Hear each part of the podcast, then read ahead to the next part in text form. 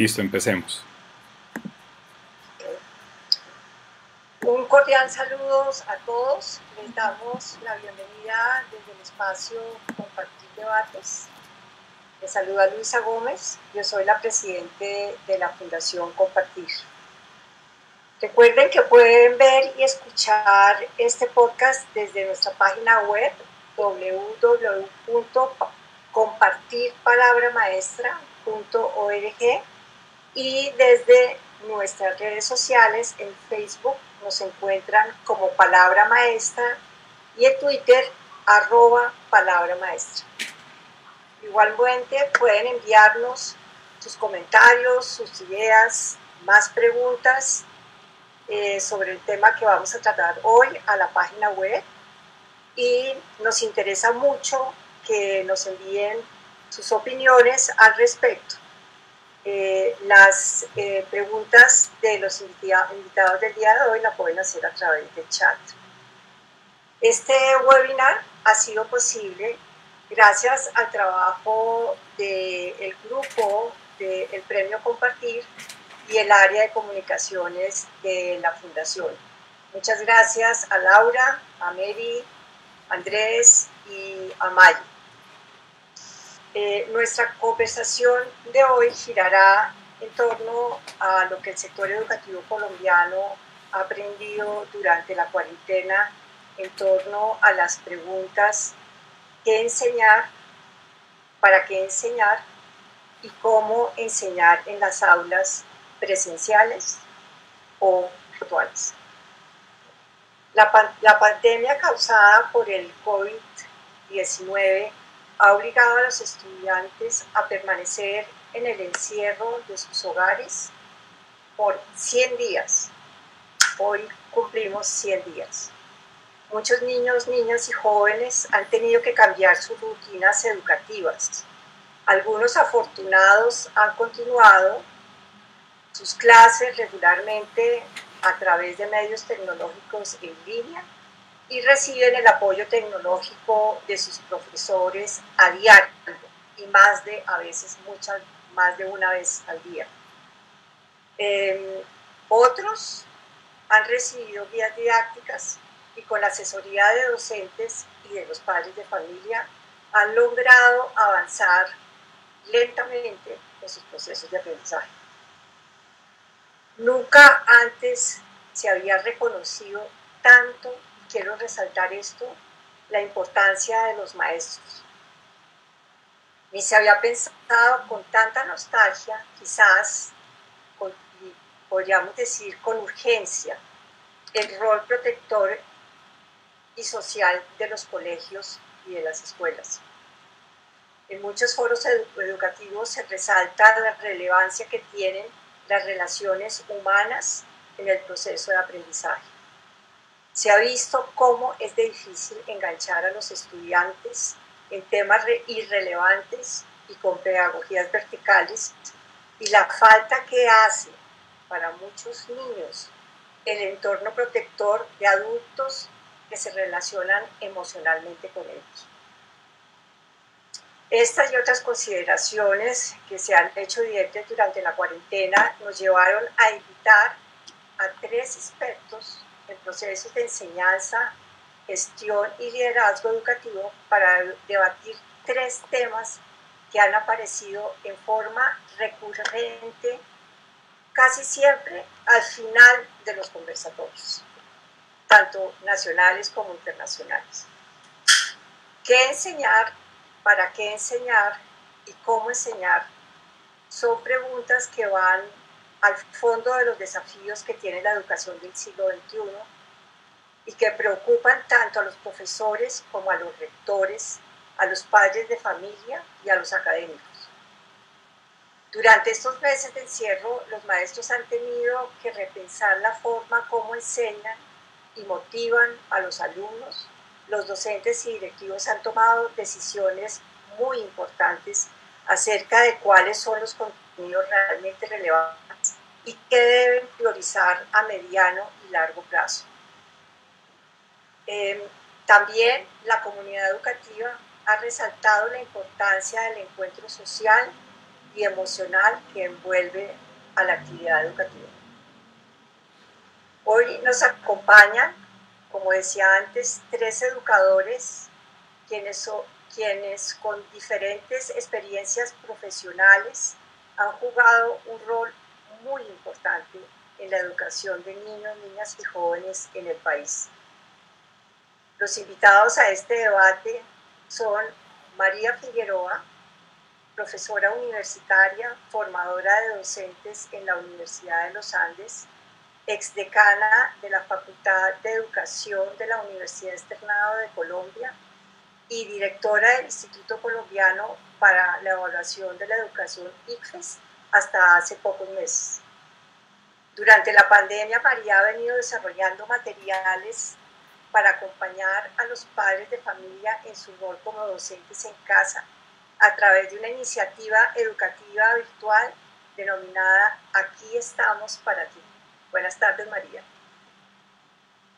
Emperatriz Montes, rectora de la institución educativa Concentración de Desarrollo Rural Saravena Arauca, líder en temas de calidad de la educación, construcción de paz e inclusión de refugiados en Colombia.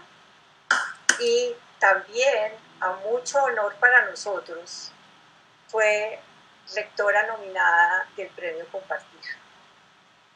Arturo Charria es secretario de Educación de Cúcuta, exdirector del Centro de Memoria, Paz y Reconciliación de Bogotá, docente e investigador, investigador del área de ciencias sociales y también, para nuestro honor, el de la Fundación Compartir, maestro nominado al Premio Compartir. Iniciamos eh, esta conversación con las preguntas ¿qué debemos enseñar en la escuela y para qué? Ambas preguntas obviamente están conectadas y relacionadas con el futuro de esta generación de niños y niñas y jóvenes que tendrán que resolver problemas complejos del universo científico, social y económico. Quiero comenzar con Emperatriz. Buenas tardes, Emperatriz. Muy buenas tardes. Cuéntanos, Emperatriz, cómo ha sobrevivido la comunidad educativa de, de Saravena a la cuarentena ¿Y qué respondería usted a las dos primeras preguntas? Muy buenas tardes, un saludo fraterno a todos los que nos están escuchando en este momento. Eh, dirijo una institución educativa pública, la Concentración de Desarrollo Rural, ubicada en el municipio de Saravena, Arauca. Las concentraciones de desarrollo rural se crearon en 1000 1973 en un programa que pretendía impulsar el desarrollo y el crecimiento del sector agropecuario. Entonces nuestros orígenes son agropecuarios y nuestro vínculo directo es con el campesino, las familias campesinas. La institución educativa nuestra, además de vincular a los hijos de los campesinos, eh, tiene una, una población escolar vulnerable en dos aspectos, altamente vulnerable Primero, en su mayoría, estamos hablando alrededor de un 82% víctimas de la violencia por el conflicto social armado y población migrante venezolana. Aunque en nuestra institución educativa no hablamos de niños venezolanos y niños colombianos, para nosotros son todos nuestros estudiantes cederistas. Entonces, frente a las dos preguntas, esta pandemia ha evidenciado dos situaciones que urgen ser atendidas en el mundo, ni siquiera acá en nuestro territorio, que son las relaciones y la producción de alimentos. Las relaciones y la producción de alimentos, en esos, en esos dos aspectos, nuestra institución educativa ha centrado sus esfuerzos desde la cuarentena especialmente. Y las relaciones en qué enseñar centrado toda nuestra educación en la ética, en la ética del autocuidado, en la ética del cuidado del otro, del cuidado del entorno, en fortalecer las habilidades para la vida de nuestros estudiantes, la toma de decisiones, la tolerancia al fracaso. Y resulta que para fortalecer estas relaciones nosotros encontramos un proyecto que ha estado al alcance de todos y que siempre ha estado en las escuelas presentes la huerta escolar. Pero nosotros estamos trabajando nuestra huerta casera.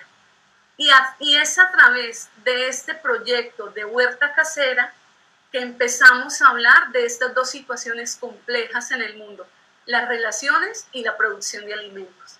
Entonces, nuestro proyecto de huerta escolar, desde todos los grados, desde preescolar hasta los chicos de un décimo, que es media técnica agropecuaria y agroindustrial, están trabajando junto con sus familias.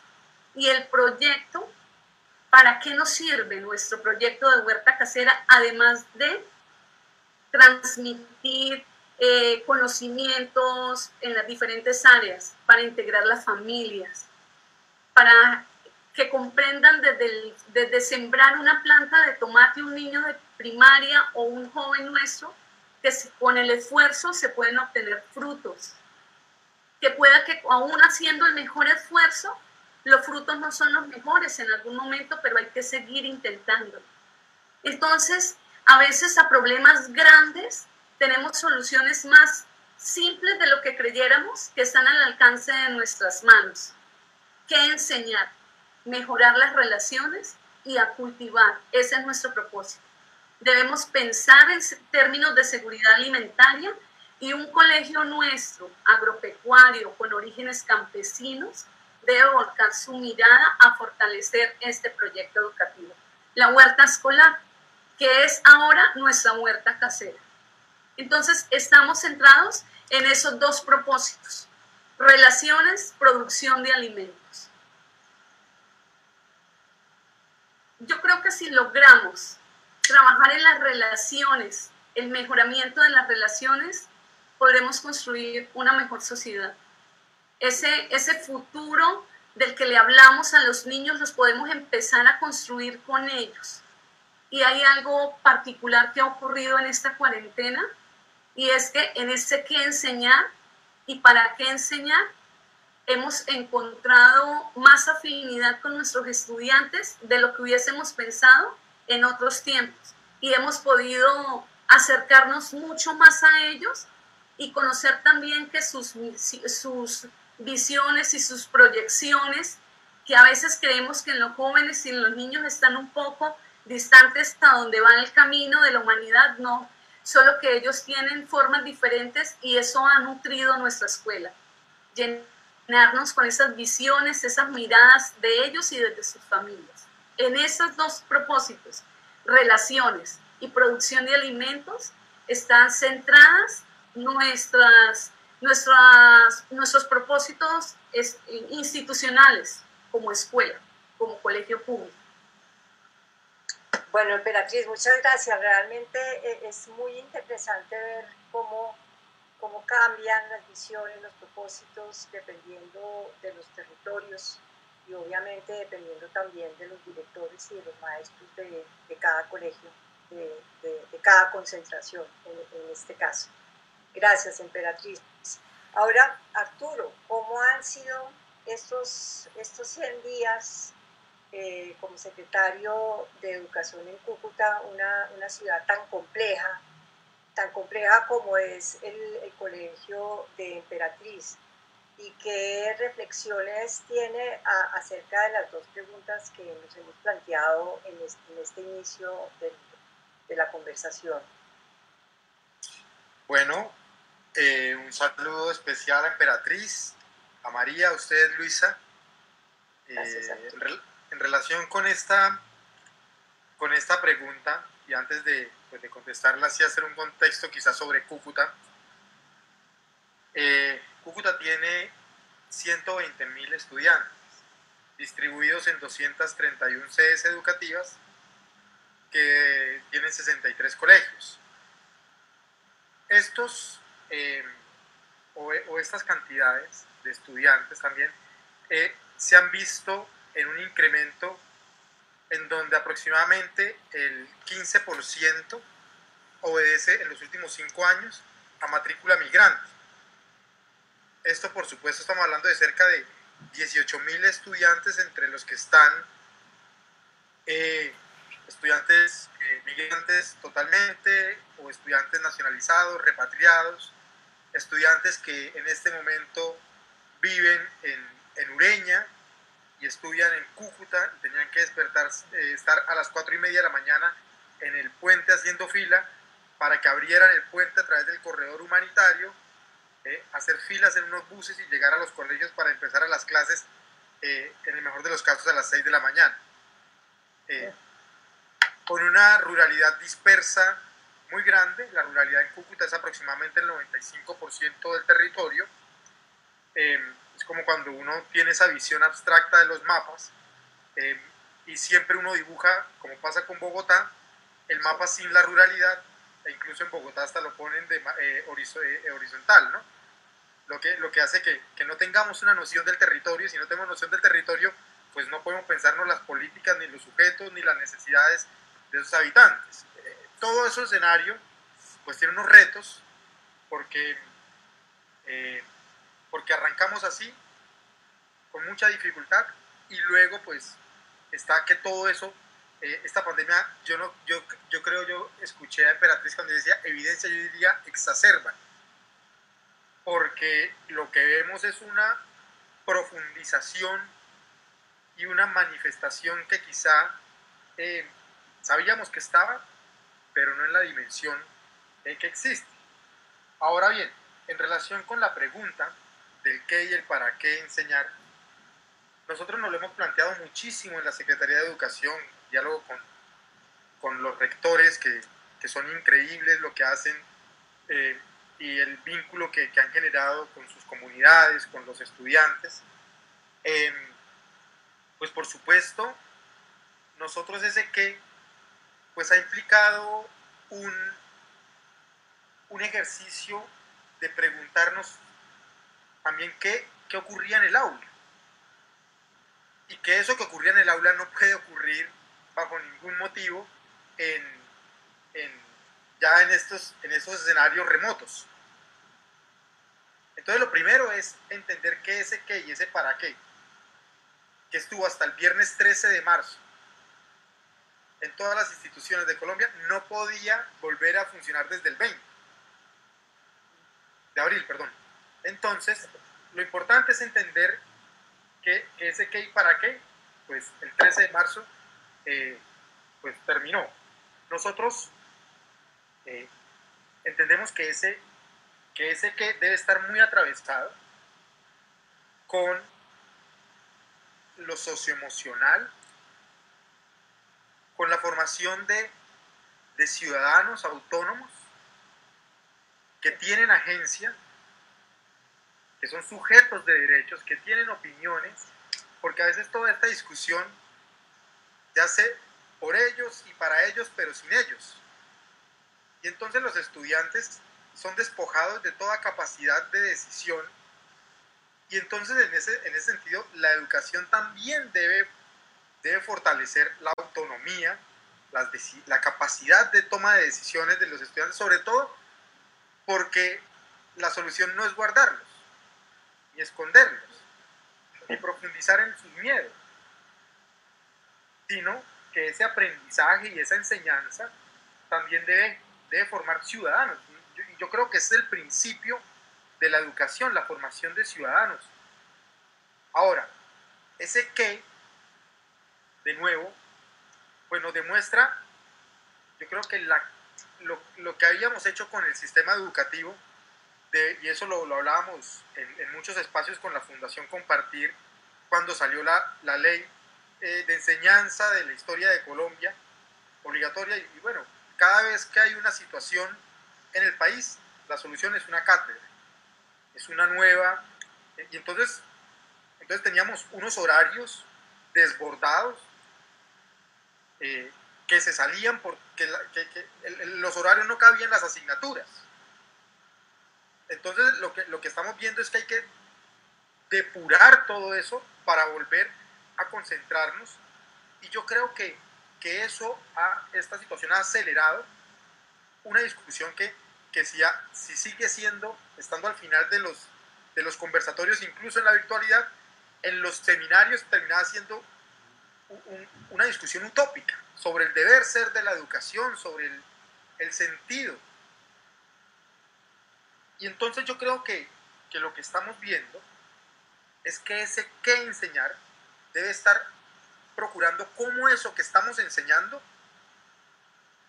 tiene un profundo sentido en la construcción de ciudadanos autónomos y con agencia. Y cuando dice para qué enseñar, lo que nosotros hemos planteado casi es para darle sentido a la vida. Nosotros tenemos que enseñar para darle sentido a la vida y eso se vuelve, creo que absolutamente importante. Por eso cuando a veces vienen estas discusiones sobre si volvemos o no a los colegios, es como si hubieran dos bandos. Los que quieren cuidar la vida y los que queremos y los que negamos la vida.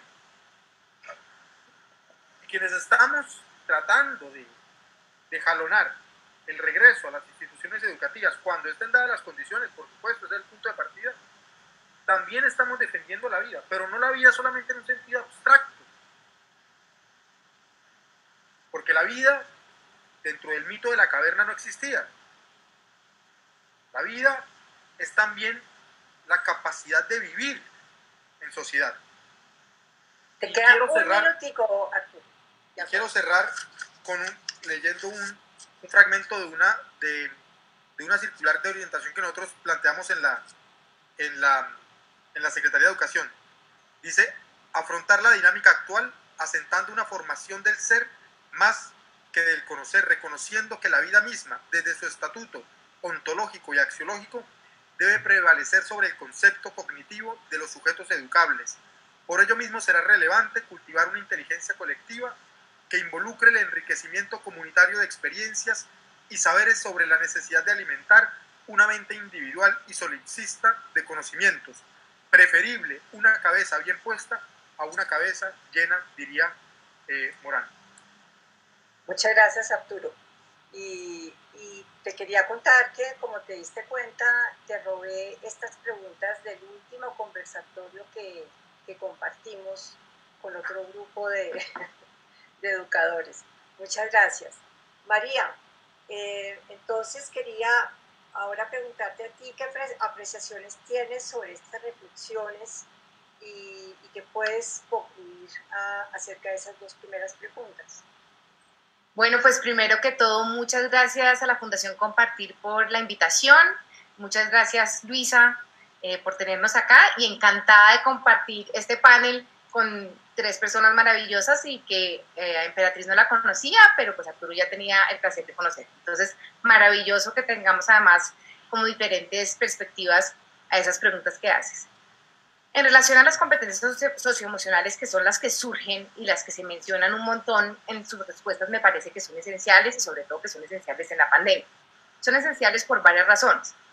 Porque primero, en efecto, queremos formar ciudadanos globales, ciudadanos integrales, y eso es lo que nos mencionaba Arturo, y es muy importante que eso ocurra, que puedan tomar las mejores decisiones, que puedan aportar al mundo bienestar. Y como mencionaba también Emperatriz, todo el tema de relaciones se relaciona en las competencias socioemocionales con el manejo de emociones, con mi manejo de emociones de, para mí, pero también con mi manejo de emociones con el otro, con mi autorregulación y cómo me relaciono con los otros. Yo creo que para adicionar sobre esas competencias emocionales que se están desarrollando y para qué queremos enseñarlas esas, en este momento tenemos unas competencias emocionales que están apareciendo. Y hace poco leía un artículo de un profesor que mencionaba que deberíamos evaluar a los estudiantes también en esas nuevas competencias que han surgido. Por ejemplo, todo el tema de autocuidado. Yo creo que después de esta pandemia vamos a tener una mejor relación con nuestro cuidado, con la enfermedad, con la salud, de lavarnos las manos y de protegernos, que es al fin y al cabo lo que hemos venido haciendo durante estos meses. Otras competencias que creo que son muy importantes que se han desarrollado son las habilidades TIC. Como ustedes saben, la prueba PISA 2024 se va a enfocar en la medición de habilidades TIC. Yo creo que eso vamos a tener mejores resultados y sabemos que son muy importantes con todo este tránsito que hemos hecho a la virtualidad. Y también otras competencias que yo creo que se han desarrollado es la creatividad, la resiliencia y todo este tema de persistencia. Entonces yo creo que de cierta modo algunos aspectos positivos que se están relacionando, pero muy importantes estas competencias para ser ciudadanos globales, también para poder afrontarnos al mundo de manera exitosa, para podernos afrontarnos a la vida. Sin embargo, yo no quisiera dejar eh, de hablar de los saberes fundamentales. Para mí, esenciales estas competencias socioemocionales, pero también creo que es muy importante que sigamos enseñando lenguaje. que sabemos que es la clave del desarrollo cognitivo. Debemos entonces trabajar el lenguaje en tres aspectos. El aspecto de comunicación oral, la comunicación escrita y también la lectura. Yo no sé si ustedes han visto una conferencia del ministro de Educación de Francia y él menciona que un estudiante que está en un entorno favorizado, que tiene acceso a un montón de elementos y a un montón de recursos, oye, ese estudiante escucha más o menos 30 millones más de palabras a sus cuatro años que otro estudiante. Y sabemos que oír palabras es cuando más desarrollamos el lenguaje. Entonces lo que quiero decir es, en estos momentos debemos seguir haciendo esfuerzos para que les hablemos a los estudiantes. Yo sé que hay unos maestros maravillosos y todos los que nos acompañan hoy, muchas gracias por los que no han perdido ese contacto con sus estudiantes, que les cantan, que les hablan, pero va a ser mucho más difícil ese desarrollo del lenguaje porque eso ya se nos volvió una relación mucho más compleja de, de uno a uno en vez de tener a varios estudiantes hablando a los otros estudiantes. Entonces, creo que es clave seguir manteniendo el desarrollo del lenguaje.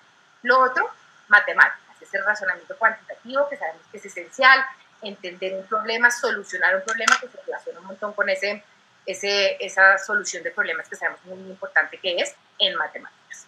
Lo otro que también creo que es esencial es ciencias. Entonces, de cierta manera, no perder esa conexión con el mundo, porque las ciencias nos enseñan cómo es el mundo, hacernos preguntas del mundo, a mirar las variables. Y ciencias sociales, que Emperatriz y Arturo son muchos más expertos que yo en esas áreas, pero es algo que yo creo que tampoco debemos pensar, debemos funcionar como ciudadanos en el mundo y también entender el contexto de nuestro país. E inglés, porque sabemos de la importancia de, ese idioma para poder funcionar en este mundo. Y ya para cerrar y adicionar un par de competencias socioemocionales que ustedes ya las mencionaron, pero que me parecen esenciales, les voy a contar de las cuatro Cs que a mí me parecen claves en el desarrollo de qué enseñar. Pensamiento crítico. Debemos tener ciudadanos con pensamiento crítico que se puedan aproximar a un problema. La colaboración yo creo que esta pandemia nos ha servido para poder responder a problemas juntos. Es un poco lo que ha pasado y la generosidad de todas las personas, pero debemos desarrollar estudiantes que puedan pensar en grupo. La comunicación, que ya lo hablamos, está la comunicación oral y la comunicación escrita, y las competencias ciudadanas, que ya lo mencionaron ustedes también, de ese ciudadano global que se puede enfrentar a la vida, solucionar problemas, tomar buenas decisiones y aportarle al mundo, que es al fin y al cabo lo que queremos. Entonces, Luisa, eso es en relación a las reacciones eh, sobre estas eh, competencias que se deben desarrollar en los estudiantes, que se debe enseñar y complementando un poco también lo que mencionaron mis colegas de PANA. Muchas gracias María. Eh, tenemos ahí entonces todas las habilidades del siglo XXI recogidas, tanto las habilidades que hemos considerado más tradicionales como las socioemocionales, pero todas muy importantes y además porque son complementarias. Em, ahora, Arturo, eh, ¿cómo cree usted que deben cambiar o mejorar los procesos de enseñanza actuales para, para que logremos mejores aprendizajes? ¿Qué, ha visto en, este, estos meses desde la Secretaría de Educación? que haya cambiado y que haya eh, mejorado los aprendizajes de los estudiantes y qué, qué, más podríamos hacer. Bueno, digamos que, que eso que va un poco más dirigido como a ese cómo, a, ese, a ese proceso de aprendizaje. Hace poco tenía una conversación con, eh, con una persona de cooperación internacional que, estábamos viendo la posibilidad de hacer unas donaciones de, equipos em, y sobre ese tema y la relación con el aprendizaje. Y yo, yo le decía, sí, por supuesto es importante, pero hay una, hay una situación previa y estructural más compleja a mí me, eh, me pasó pues en varias de las visitas que hacía a, a las comunidades más, más, más apartadas, digamos, del municipio, pero que estaban dentro del área urbana, de esos paisajes profundos de Cúcuta, áridos, que solo verlos da sed. Entonces, uno, son escenarios en donde hay muchas personas en un espacio y en donde, y en donde por ejemplo, eh, el niño sale de la casa a hacer las tareas sobre una piedra y el escritorio son sus rodillas. Entonces, ahí hay unas condiciones materiales, objetivas, que van, están, están mucho más atrás que el problema del computador y de la conectividad. Y yo recordaba eh, esa reflexión de, de Virginia Woolf que plantea que para que alguien sea autónomo y libre en sus procesos eh, intelectuales, debe tener un lugar propio para poder materializar eh, ese proceso. Entonces, yo le decía, ¿por qué no más bien dividimos eso? Y así como nos van a ayudar con de pronto algunas herramientas tecnológicas, me ayuda con unos pupitres, no, no, o sea, un lugar para que el niño pueda hacer su guía, porque es que tampoco hay que eh, eh, entender que una cosa son las, los avances que logremos hacer en conectividad, en, en infraestructura, en dispositivos, y otra, unas condiciones previas en donde, en donde quizá es mucho más pertinente para un estudiante tener un lugar propio, parafraseando a Virginia Woolf, un lugar propio para estudiar y desarrollar sus guías. Y entonces, volver sobre la importancia de que las guías siguen siendo fundamentales. No podemos desbocarnos totalmente en los problemas de los temas tecnológicos, sino también en entender cómo las guías, y este, hemos trabajado mucho con, con los docentes del PTA, desde aquí, desde el área de calidad, eh, se ha trabajado mucho para poder diseñar unas guías de aprendizaje remoto y autónomo, entendiendo que deben ser autosuficientes. Porque, por ejemplo, tenemos el tema de la ruralidad profunda o de, o de los estudiantes que viven en Ureña y que les mandamos guías y que no hay posibilidad de, de conectividad. Y entonces hay que volver a entender incluso que la guía también es un dispositivo pedagógico. El papel es un dispositivo pedagógico. Aquí, tenemos que entender en profundidad esos conceptos, porque nos, nos fascina el debate tecnológico y algunos se, se quedan ahí, pero dejan de lado las, unas condiciones materiales objetivas que también existen en el terreno. Y en ese sentido, yo sí diría que hay que entender que, que hay distintos entornos y que no a todas partes desafortunadamente se puede llegar con tecnología o que de pronto no es, eh, no, no, no, quiere decir que las, que las guías no sigan siendo importantes, por supuesto deben tener un acompañamiento, un seguimiento, todo, toda una cantidad y me parece muy interesante eh, eso, eso que está trabajando María, que ya lo hablaré en otro espacio, sobre ese proceso también para los padres que están acompañando el proceso formativo, que también se vuelve fundamental. Entonces yo, yo plantearía que, que ese, ese proceso también está acompañado de valorar de manera también digna y resaltar los ejercicios de diseño de una buena guía, en, que en unas circunstancias puede ser absolutamente importante, y destacando que si vamos a hacer una gran compra masiva y desbocarnos con el tema tecnológico, también no olvidemos que hay estudiantes que no tienen ni siquiera un escritorio y una silla para estudiar.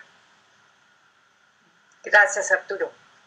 Eh, emperatriz, eh, esa, esa visión suya de directora y de, de recorredora de territorio, como ha sido usted en el, en el Arauca, eh, ¿usted qué, qué opina sobre este tema? ¿Cómo debemos enseñar todas estas habilidades y competencias de las que hemos venido hablando?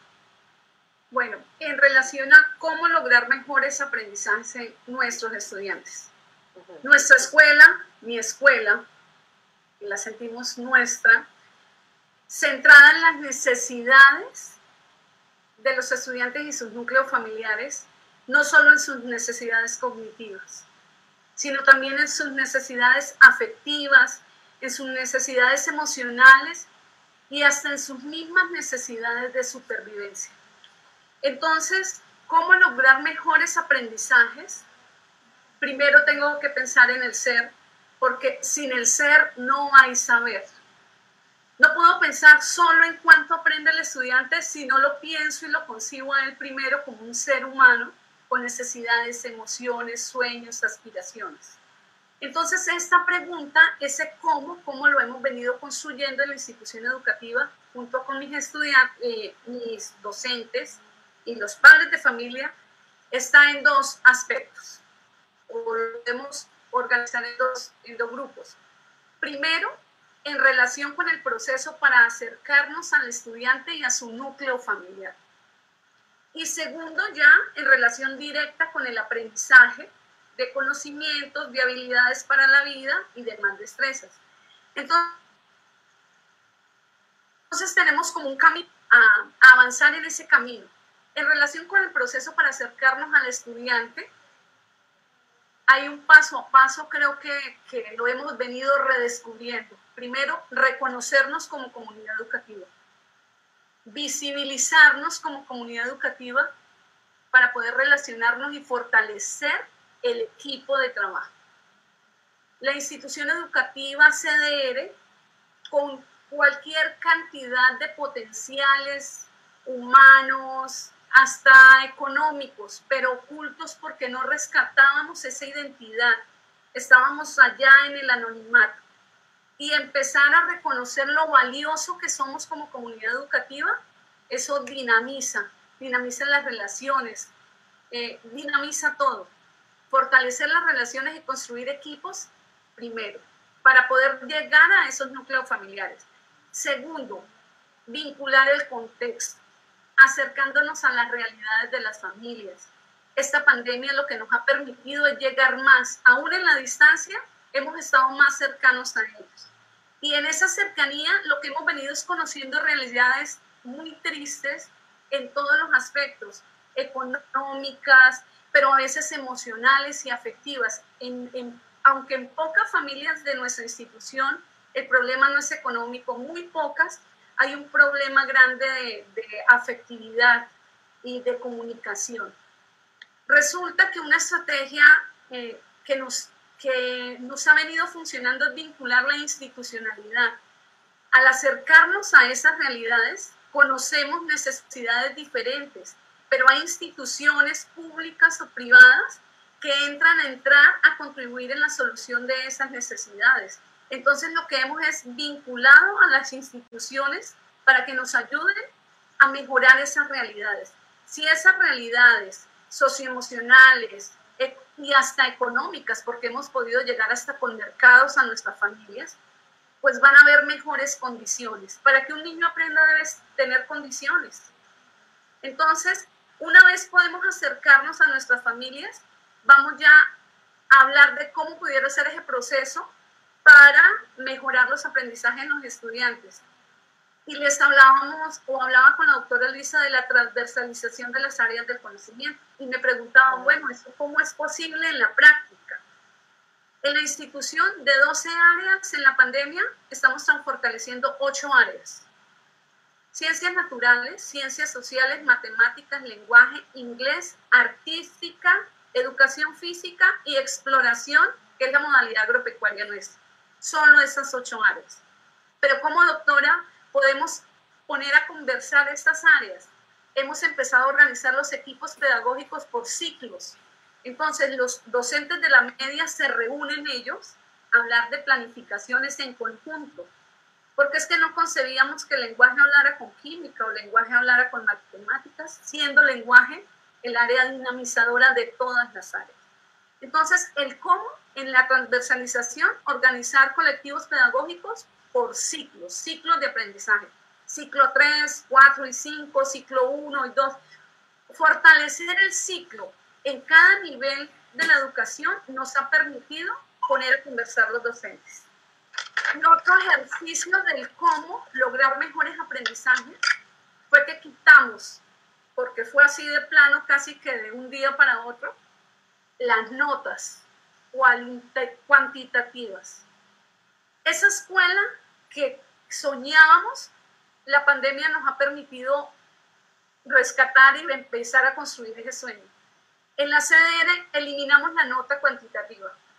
No existen números. Ahora lo que hay es un ejercicio de valorar el esfuerzo por mantenerse comunicado, valorar el esfuerzo por mantenerse vinculado a la escuela.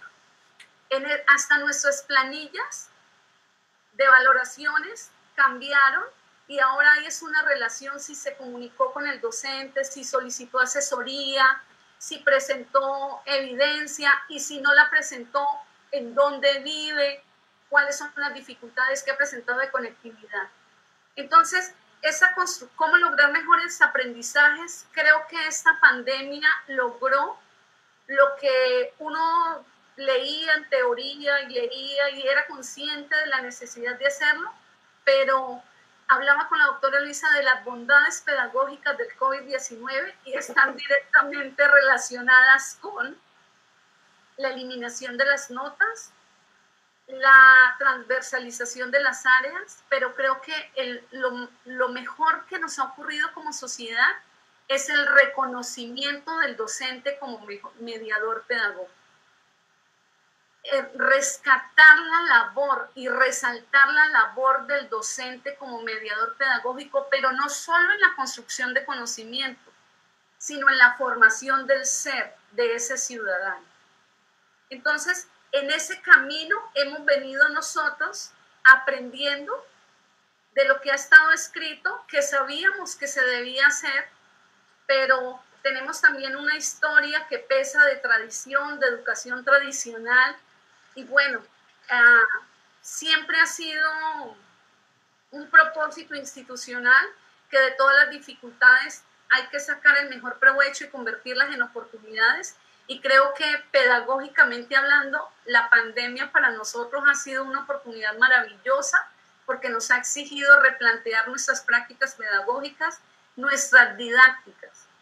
¿Cuándo imaginábamos nosotros como institución educativa que confinados y en cuarentena pudiéramos llegar más de cerca a nuestros estudiantes? Así es. Eh, un ejercicio. Le queda un minutico. Poder conocer a cada núcleo familiar más de cerca, aún en la misma distancia, ¿no? Eh, creo que ha sido lo mejor, bueno, entre comillas, ¿no? Ha sido ha sido una lección de la vida misma la que, no, la que hemos recibido en este ejercicio de estar confinados, pero con la necesidad de estar junto al otro, de estar con ese estudiante y con ese núcleo familiar.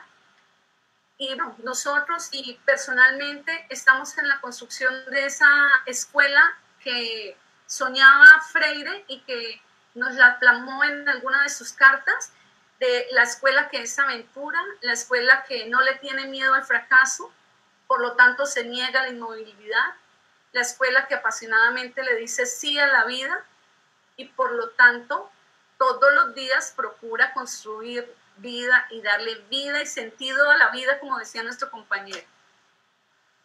Muchas gracias, Emperatriz. Tiene toda la razón. La, la labor de los docentes ha sido fundamental, su entrega y sobre todo la, innovación que han, eh, que han logrado, tal vez los, dejamos un poco en libertad para que hicieran las cosas mejor y, lo han hecho mejor. Eh, bueno, María, tú con esa experiencia tan importante que tienes como formadora de docentes y también eh, con todos los encuentros que tuviste en la época de, del ICFES, con maestros y estudiantes, ¿qué comentarios tienes al respecto de, de, estos, eh, pues, esta experiencia que nos han mostrado Arturo y, Emperatriz?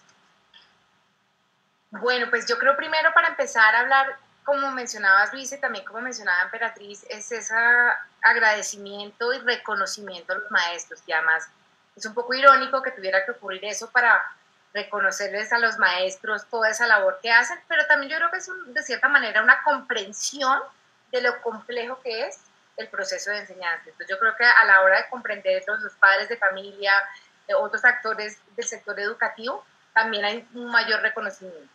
Quisiera mencionar sobre el cómo enseñar. Eh, hay cuatro elementos que nos dicen que son esenciales a la hora de construir aprendizajes. Y sobre esos cuatro elementos creo que es importante que los mantengamos. Los maestros son expertos en mantenerlos, pero ahora de cierta manera también ha habido una alianza escuela-casa y los padres también nos están aportando a, ese, a esos desarrollos de procesos de aprendizaje y de Lo primero es la motivación. para que haya aprendizaje tenemos que estar enganchados. Tenemos que estar conectados, no necesariamente virtualmente, pero sí conectados a lo que estamos aprendiendo. ¿Y eso cómo se logra? Eso se logra con una buena relación con los maestros, como mencionaba Emperatriz, increíble en este momento estén cercan, más cercanos los maestros de algunos estudiantes. Entonces es clave que se mantenga esa relación entre profesores y estudiantes, pero también de cierta manera ese apoyo de los papás para que haya esa conexión. Los estudiantes deben estar motivados y deben estar enganchados. Lo otro que es fundamental para que haya ese aprendizaje, y de pronto ustedes pueden ir pensando en algún aprendizaje que tienen, ustedes que tocan guitarra, que saben cocinar, que saben bailar, piensen en esas condiciones que necesitaron para que ocurrieran esos aprendizajes. Pero, por ejemplo, seguro estaban enganchados. Así fuera porque estaban obligados y de cierta manera estaban enganchados porque tenían que aprender algo, pero también de pronto por una motivación intrínseca que nacía dentro de ustedes para, para desarrollar esos procesos de enseñanza-aprendizaje. Entonces, la primera, estar enganchados.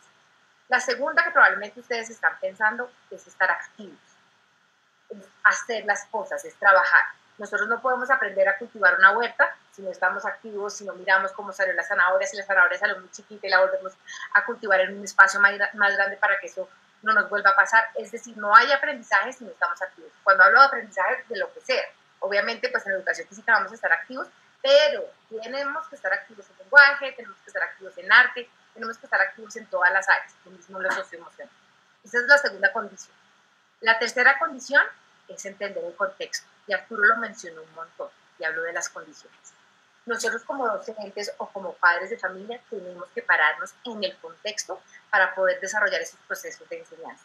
Entender cómo son esos contextos, entender en qué está el estudiante, si tiene escritorio, si no tiene escritorio, porque si no es muy difícil poder lograr esos procesos de enseñanza-aprendizaje si no salimos de ese contexto. Y por último, entender el punto de partida, entender en dónde están los estudiantes. Y lo han mencionado de cierta manera con el tema de evaluación. Y yo sí quisiera acá diferenciar un poco el tema de calificación y el tema de evaluación. La calificación es poner una nota numérica sobre algún desempeño. Y yo creo que en este momento, como mencionaba también Emperatriz, eso ha pasado a un segundo plano y creo que era totalmente necesario y justificado que pasara a un segundo plano. Pero yo creo que la evaluación y el seguimiento a los procesos son claves. Y por eso hablo de esa cuarta condición cuando ustedes aprendieron a tocar guitarra o cuando aprendieron a bailar o cuando aprendieron de algo, una habilidad que ustedes tienen, los que nos están siguiendo conectados, ustedes sabían qué sabían y qué no sabían. Un profesor tiene que poder entender para que haya esos procesos de enseñanza cuáles son esos saberes o esos saberes ser que tiene un estudiante para poder construir sobre eso. Si no tenemos en cuenta ese punto de partida y dónde están los estudiantes, es muy complejo que se den esos procesos de enseñanza-aprendizaje. Muchas gracias, María. Eh, no sé si Emperatriz y, o Arturo quieran hacer algún otro comentario antes de que entremos al espacio de preguntas del público. Eh, pero quiero, ante todo, agradecer la participación de más de 160 personas en, en este conversatorio. Muchas gracias a todos por acompañarnos el día de hoy y estamos eh, muy pendientes de sus preguntas. Eh, Emperatriz y Arturo, ¿algún otro comentario sobre los temas tocados? Eh, sí, señora. Quisiera hablar de, bueno, de esas condiciones que debe tener el estudiante para poder aprender, para poder construir conocimiento, para poder producir un texto, para poder pintar, dibujar, hacer sus ejercicios de educación física, eh, en, todos en todas las diferentes dimensiones. Mm, considero importante que la escuela, y esto nos ha, y esta lección nos la ha venido dando la cuarentena, es que la escuela debe abrirle la puerta a la vida de los estudiantes. No a ese solo ser cognitivo que llega a aprender unas áreas. La escuela abre las puertas a un ser, a un ser con motivaciones, con tristezas, con alegrías, a un ser que tiene papás, que es huérfano, que está solo, a un, a un niño que está en un hogar sustituto. Entonces, mientras no le abramos la puerta a la vida del estudiante en la escuela, no va a haber procesos de aprendizaje significativos en ellos. Mientras no vinculemos su contexto y sus realidades en ese proceso de aprendizaje, pues la producción y el conocimiento que se pueda lograr con ellos no, va a ser el deseado o, o el esperado por la sociedad.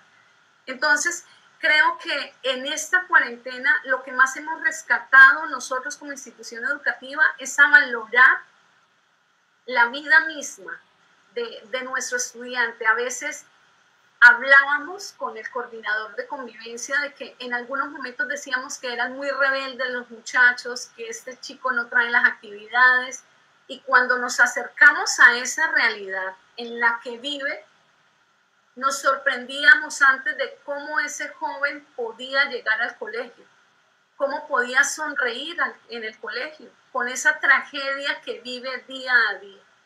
Y la escuela a veces, por pensar en ciencia y tecnología, por pensar, doctora, me disculpa, que obtengamos unos buenos resultados en las pruebas saber, nos olvidamos del ser y priorizábamos el saber. Pero no hay saber sin ser.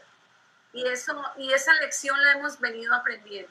Entonces, hay que acercarnos al estudiante, conociendo su realidad podemos comprenderlo mejor.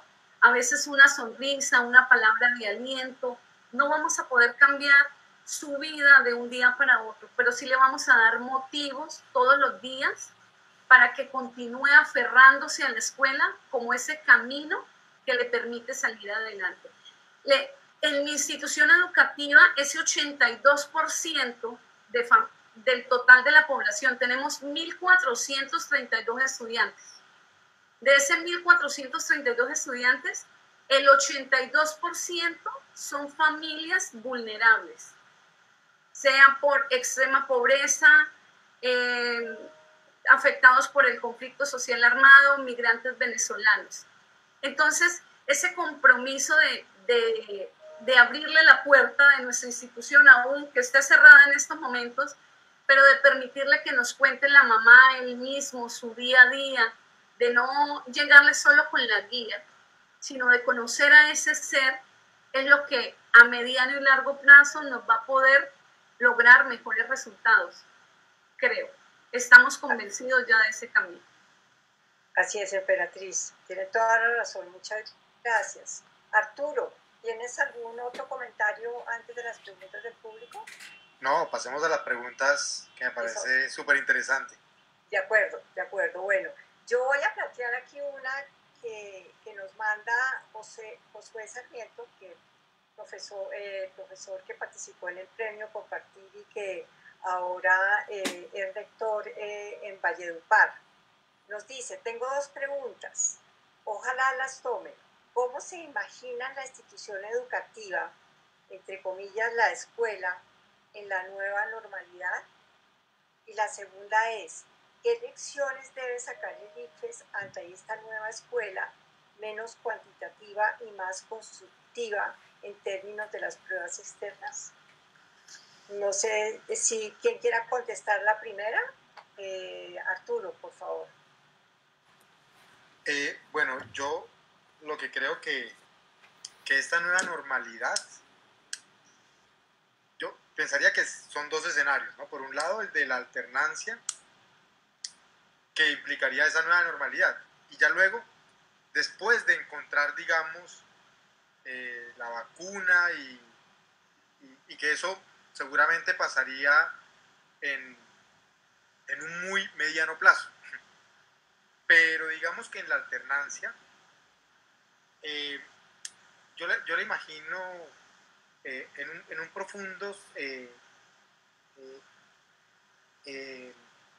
digamos, volvemos casi como sobre los primeros escenarios, sobre la valoración del tiempo del tiempo que tenemos para compartir, del tiempo que tenemos para el aprendizaje, eh, porque, porque ese, ese nuevo espacio va a hacer que nos relacionemos distintos con, el con, con, los entornos, con, con, los compañeros, y yo creo que se va a empezar a valorar y yo creo que va a generar una relación muy distinta. Eh, me preocupa un poco eh, y eso por, por, el diálogo que he tenido con, con, muchos maestros, el lugar que van a tener ellos, que, que también se pueden llegar a sentir relegados. por distintas situaciones y eso es un tema que, sobre el que tenemos que tener mucho cuidado. Porque, porque también crearía como, unos, eh, como un escenario en el que hay unos docentes que, que pueden estar y tener ese contacto y ese vínculo y ese afecto que va a ser tan importante cuando vayan comenzando a regresar eh, los estudiantes y que tenemos que cuidar muchísimo. Eh, entonces también como que también debemos cuidar eh, o, ver con mucho, con mucho tacto el lugar que le damos a estos docentes, que no pueden quedar relegados como, como en la banca. Entonces hay unos titulares que, que van a ir y van a meter toda la ficha y otros que van a estar remotamente y, y, de pronto no podrán volver al aula en mucho tiempo. Entonces eso, eso me parece muy importante.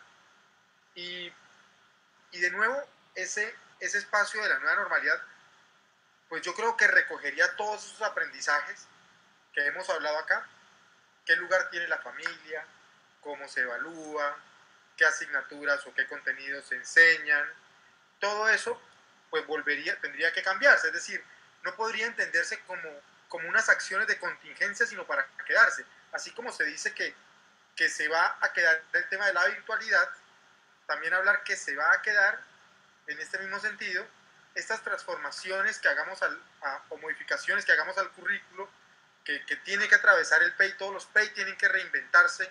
Yo creería que debería haber una directriz profunda del Ministerio de Educación y dice, no, ningún PEI puede quedarse igual. Porque yo creo que, que, no, que no hay ningún PEI que, que, ya sirva o que se ajuste para esa nueva, y que eso implique no, no de manera de emergencia, un currículo de emergencia, un PEI de emergencia, sino entendiendo que esas decisiones, esos avances en términos de evaluación, en términos de, de los momentos, de los contenidos, de lo socioemocional, de cuántos orientadores por alumnos hay, es una discusión que el ministerio tiene que darse y viabilizar y ampliar la planta docente desde orientadores.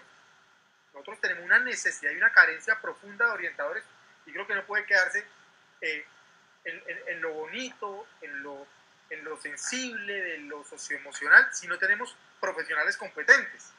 Y los profesionales competentes se requieren tanto como el de física y el de matemáticas, pero tenemos, por ejemplo, eh, orientadores para 2.000 estudiantes. Y porque esa es la planta que nos viabiliza el ministerio. Y entonces eso también, también requiere ese ejercicio, pensaría ese tipo de, de, asuntos. Gracias, Arturo. María, eh, no sé si quieres contestar la segunda parte de, de, la pregunta. Hola, sí, claro que sí. Acá la tengo en el celular, estoy mirando, qué pena si estoy mirando para otro lado. Eh, Voy a contestar la segunda parte de la pregunta de Josué. Entonces, Josué, tus preguntas fueron tenidas en cuenta, pero voy a poner una mía a la primera, y es, yo creo que en la nueva normalidad va a haber un énfasis en lo socioemocional.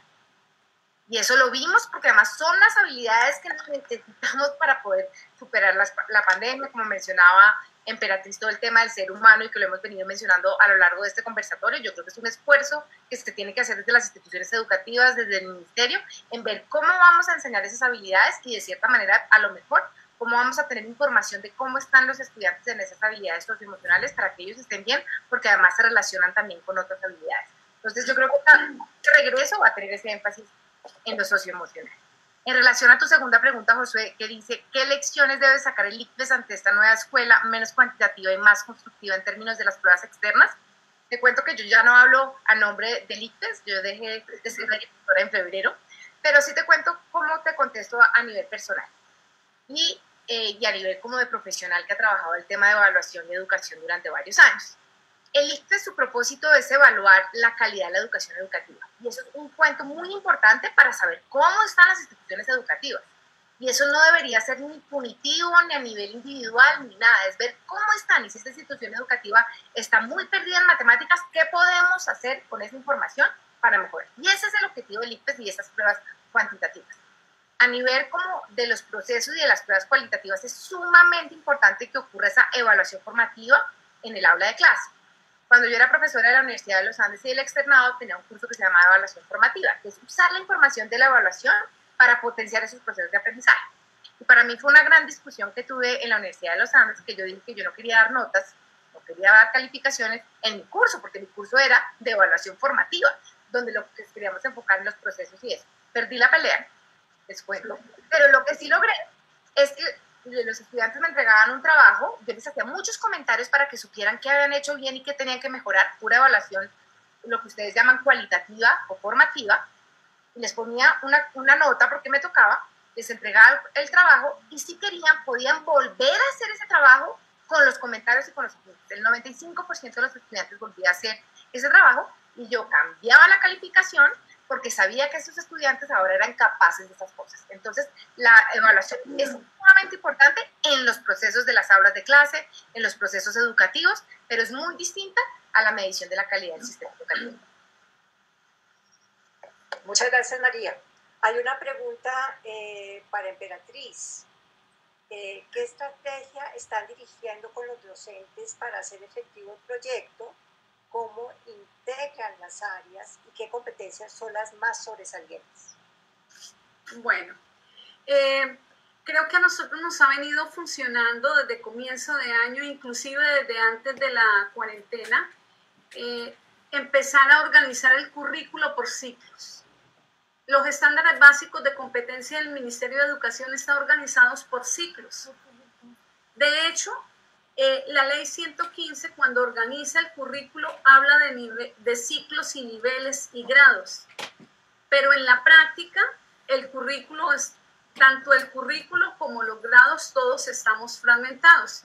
Entonces, el profesor de sexto no nada que ver con el de séptimo, esta es el área de matemáticas de sexto y acá no, no se puede, no, nos poníamos a conversar. Entonces, nos ha venido funcionando y en eso hemos venido avanzando en el transcurso del año, pero ahora hemos encontrado más sentido es organizar el currículo por ciclos. Entonces, tenemos colectivos pedagógicos del ciclo 3, ciclo 4, ciclo 5 y en primaria de ciclo 1 y ciclo 2. Cuando hay planificaciones, se reúnen los docentes de ciclo a planificar en conjunto. Clave en una educación por ciclos o en una apuesta de un proyecto por ciclos que haya un proyecto transversal. Entonces, debe haber un proyecto que nos integre, pero el mismo Ministerio de Educación nos da los programas transversales. Debemos es hacer uso de ellos y vincularlos. En el sector agropecuario se nos facilita eh, porque todo es más vivencial, ¿no?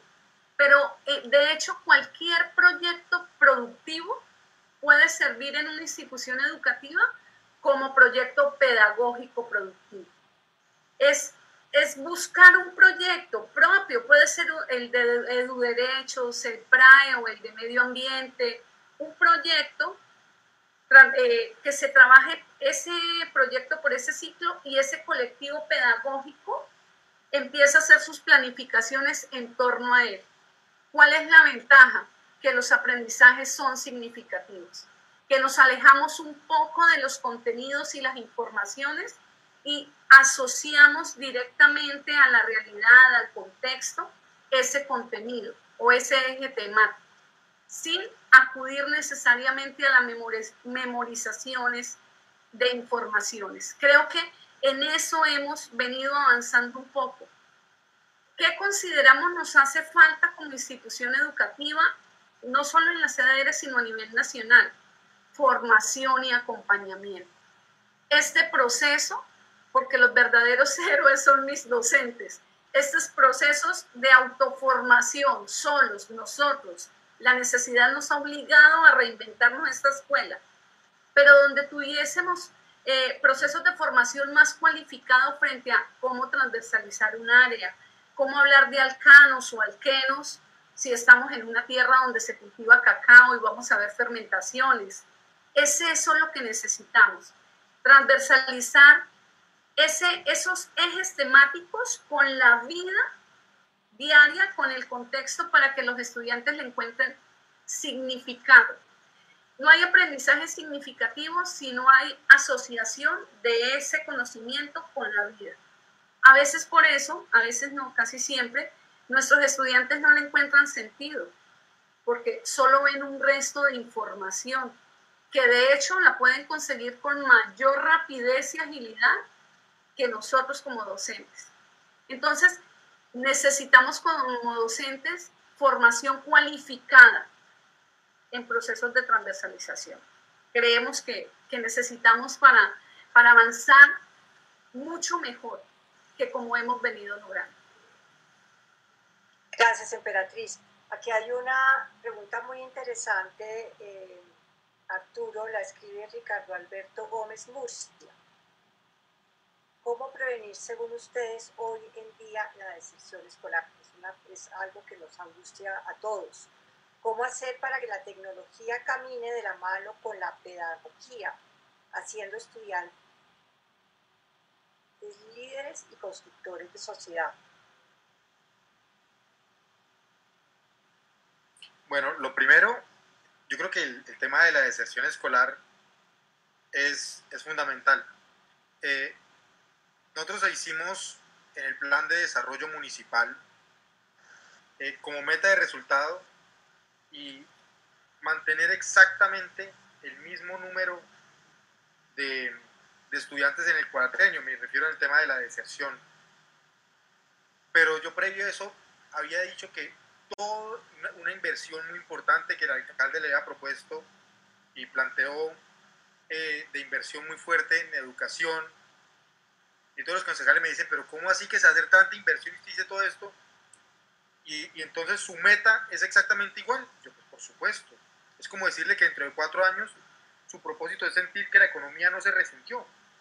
Imagínese decirle que dentro de cuatro años la economía va a estar igual que como que como estábamos. Yo digo, es una meta incluso ambiciosa.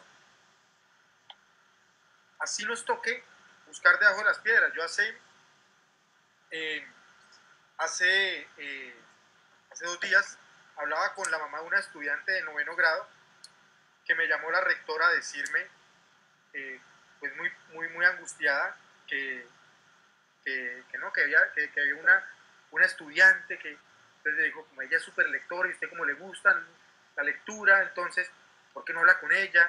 ¿Y por qué no la trata de persuadir? Y efectivamente, eh, hablé con la mamá por mil formas y es una decisión que tomaron en la familia, pero que volvería el próximo año. Y así tenemos muchos casos eh, en donde toca ir a buscar casa a casa y, y activar de manera eficiente por supuesto, el PAE. El PAE es una estrategia de permanencia y hay que, a partir del PAE también eh, decirle, bueno, tareas versus, versus, eh, versus la ración para preparar en casa. Por ejemplo, cosas muy concretas que son fuertes de decir, pero que hay que buscar todas las estrategias. Como una que me decía una rectora, me pareció una estrategia maravillosa. Ella dijo, ningún estudiante perdió, y sin embargo, a unos estudiantes que, que, que, no entregaron nada, pues dejé la, dejamos la casilla vacía y fueron por las notas. Y decía, pero ¿y por qué la casilla de mi hijo está vacía? Pues porque estamos esperando que nos entregue las cosas. Maravillosa solución. Diciendo que la escuela está abierta esperando que entreguen los, los materiales, los contenidos, eh, que vamos a buscar todas las estrategias. Y ahora yo creo que la, conectividad se vuelve una estrategia de permanencia. Y aquí amarro con, lo, con la segunda parte de la pregunta.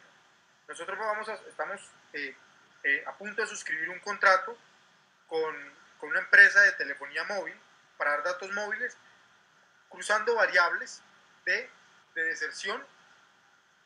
Y nosotros tenemos, eh, por supuesto, unos focos de atención. Los, transición y primer grado, complejísimo. Sexto y séptimo, porque se concentra la, la, la reprobación más grande. Y octavo a once, porque es donde está la deserción. Nosotros, por ejemplo, en décimo grado tenemos 10.500 estudiantes y en octavo grado tenemos 5.700. Eso quiere decir que ahí hay un, hay un... Y eso es histórico. Entonces, ahí hay, que llegar a, ahí hay que llegar a tomar decisiones, por ejemplo, importantes sobre la alternancia. Es decir, entonces, conectividad, alternancia, PADE, evaluación, flexibilidad, todo para, e incluso con todo el músculo que podamos, no solo de la Secretaría, sino del municipio y también de los actores de cooperación internacional, todos buscando como una gran cruzada a ir a buscar si es necesario debajo de las piedras, para que como hemos planteado acá en el municipio, en Cúcuta no quede ningún pupitre vacío. Gracias, Arturo. Tengo aquí una pregunta eh, para María, de Beatriz Elena Betancur Betancur. Dice así, es pensar en cada región que necesitan nuestros estudiantes, qué hacer con las pruebas a nivel nacional e internacional que nos quieren iguales. Bueno, hola Beatriz, mil gracias por tu pregunta. Eh, como mencioné anteriormente, yo no hablo a nombre del ICFE, sino hablo a nivel eh, profesional y personal en estos momentos. Eh, esta es una discusión súper interesante, las pruebas estandarizadas, y como su nombre estandarizadas. Pero por eso es importante hacer esa diferencia entre el uso de la evaluación formativa y el uso de la evaluación para darnos información de la calidad del sistema. Y generalmente lo que hacen las pruebas nacionales e internacionales es que se enfocan en los mínimos básicos que creemos que son importantes que todos los estudiantes desarrollen. Por ejemplo, en diciembre salieron los resultados de PISA.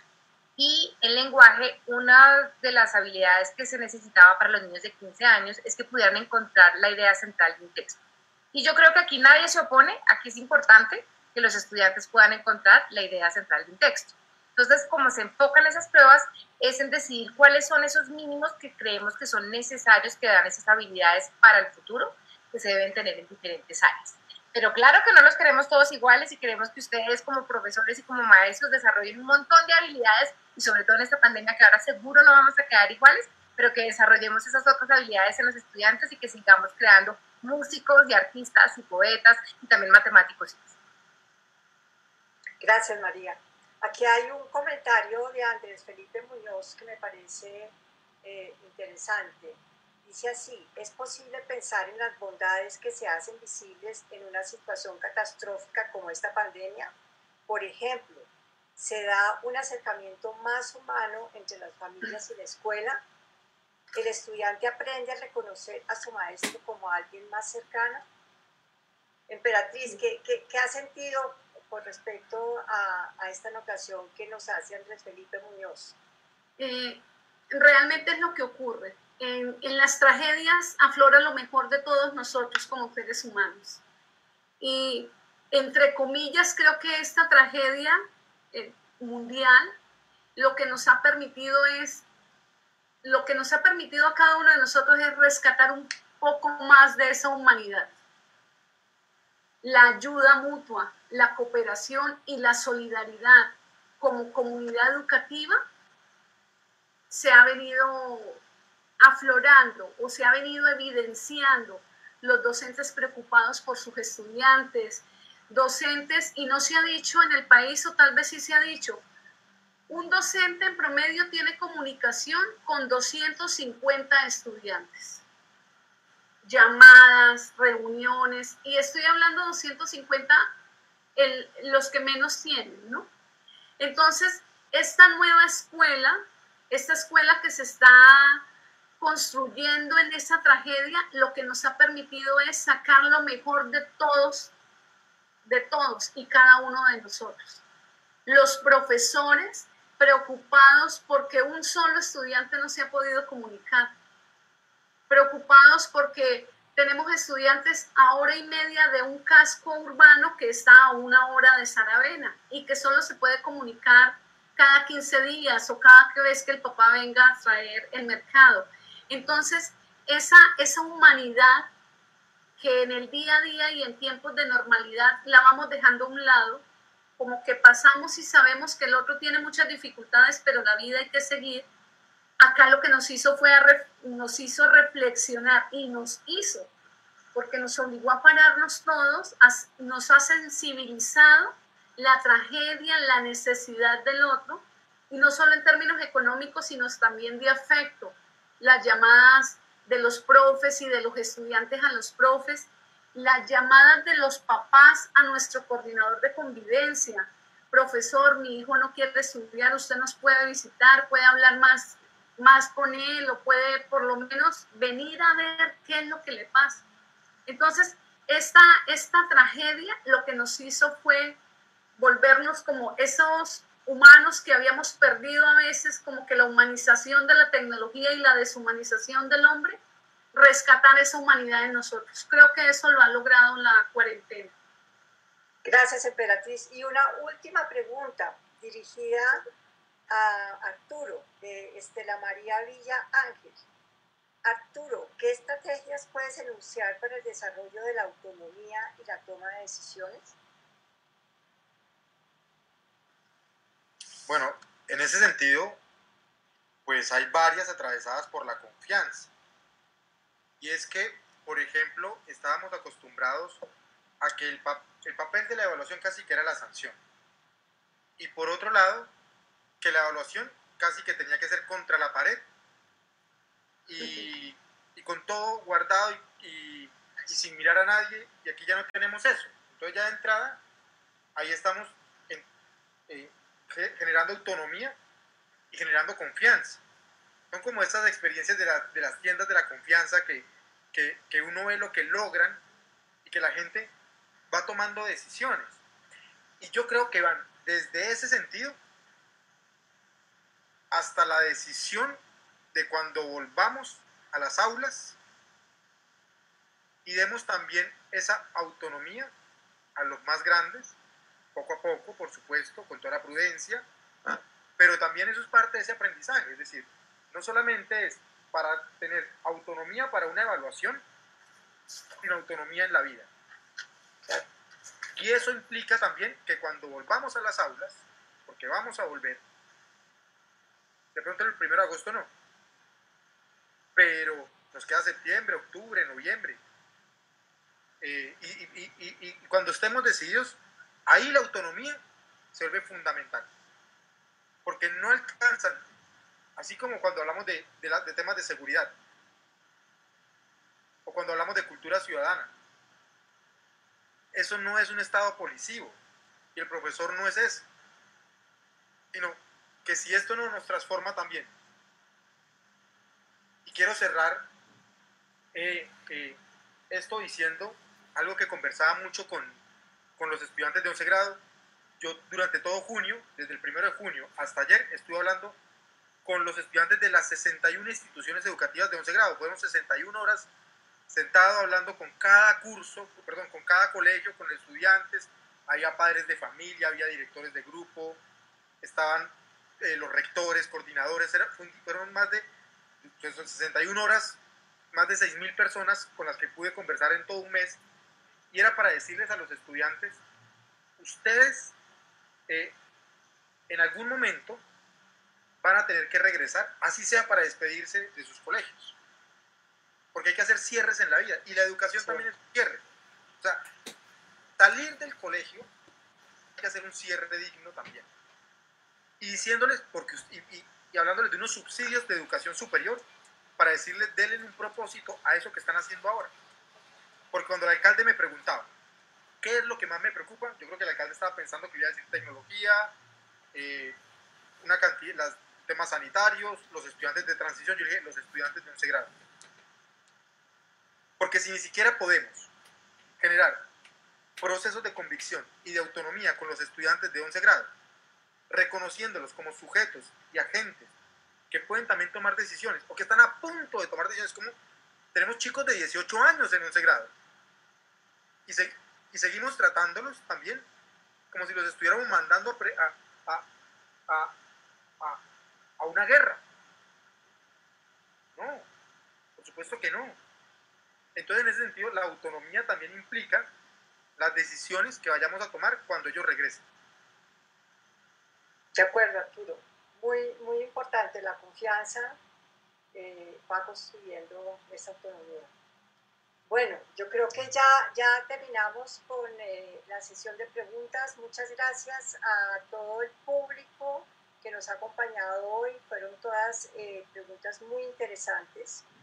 Y ahora quiero invitar a María para que haga un cierre, nos, eh, digamos, nos dé como las líneas más importantes, las conclusiones más importantes de ese conversatorio y, tal vez pues también podemos quedarnos con algunas preguntas, si te parece conveniente para continuar esta conversación en el futuro.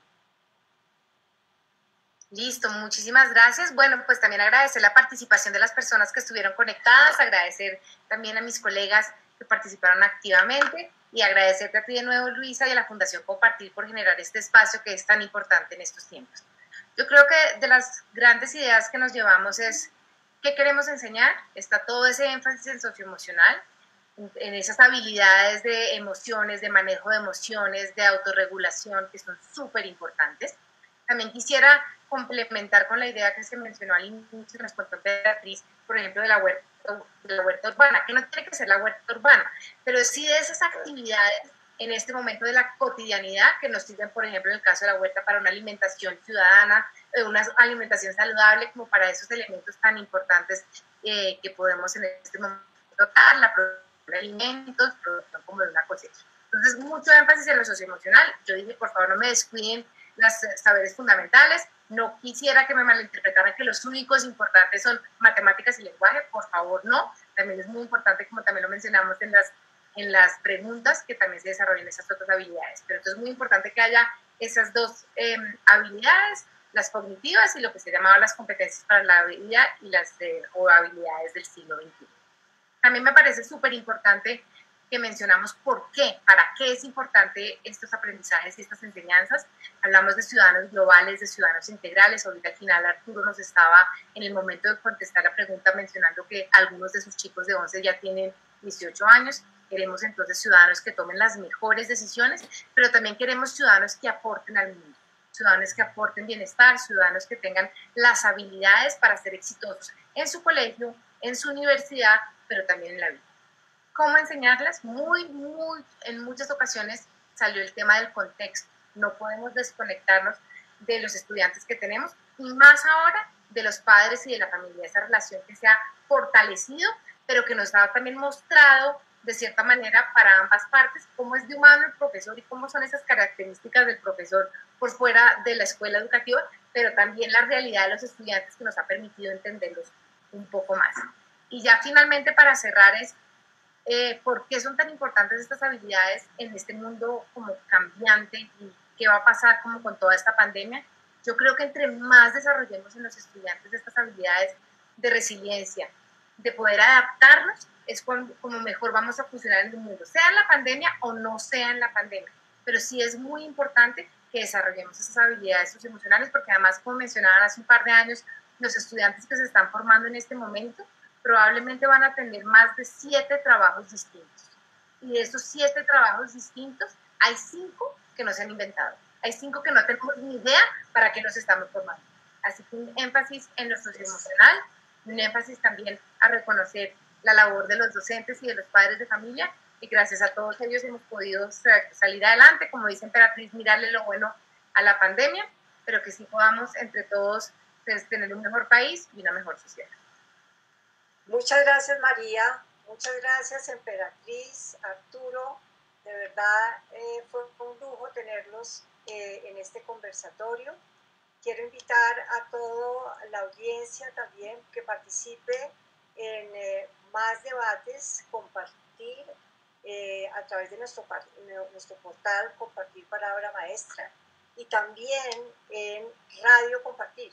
Tenemos una, una emisora de radio a través de podcast, del sistema de podcast nos pueden eh, contactar eh, y nuevamente gracias a los maestros, gracias a los rectores, a los secretarios de educación, que, también fueron maestros, se nota, se nota, eh, por los aportes que han hecho a este momento tan doloroso eh, de la pandemia y esperamos pues que entre todos, como hemos visto que lo han hecho, podamos superar, superar todas estas problemáticas que han aparecido eh, para el sector educativo, por un lado, pero sobre todo para esos estudiantes que quieren seguir aprendiendo y que quieren eh, saber más sobre la vida, el mundo, el planeta, cómo enfrentar situaciones como las que estamos viviendo. Muchas gracias a todos, que tengan una muy buena noche. Muchas gracias. Gracias. Muchas gracias a todos. Yo solo quiero una última cuña y es que si tienen reflexiones, ideas o algo, las pueden escribir a www.compartirpalabramaestra.org. Entonces, seguimos esperando su participación. Muchas gracias. Gracias, buenas tardes. Adiós. Chao.